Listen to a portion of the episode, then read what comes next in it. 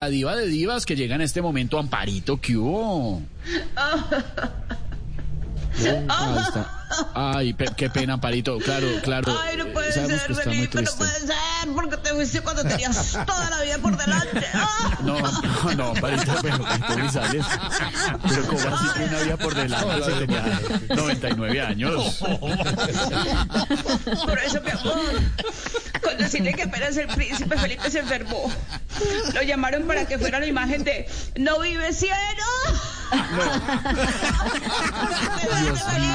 Qué respeto, de verdad. Esto va a venir con nota de protesta. Amparito. Mire, vamos a desatar un lío diplomático, más bien.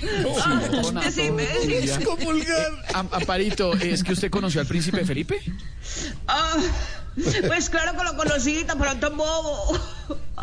Y gracias al padre que lo bautizó, es que ese día, yo ese mismo día hice la primera comunión con el mismo padre. No. Ah, yo me acuerdo de Ah. Aproveché, sí. No, claro, pero Amparito, Amparito Grisales siempre está en los puntos importantes de la historia. Eh, ¿Usted también tuvo la fortuna de conocer a la reina Isabel II? Claro que sí. Es más, este, yo fui quien la convenció de que empeñara los, los anillos, unos anillos y unas cadenas, pues, para ayudarle a un amigo. ¿Qué? ¿Cómo así eso? ¿Hizo la reina Isabel de Inglaterra?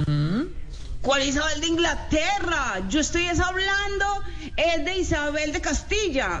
Ay, Ay, adiós pues. No, no, no, no, no. Me voy.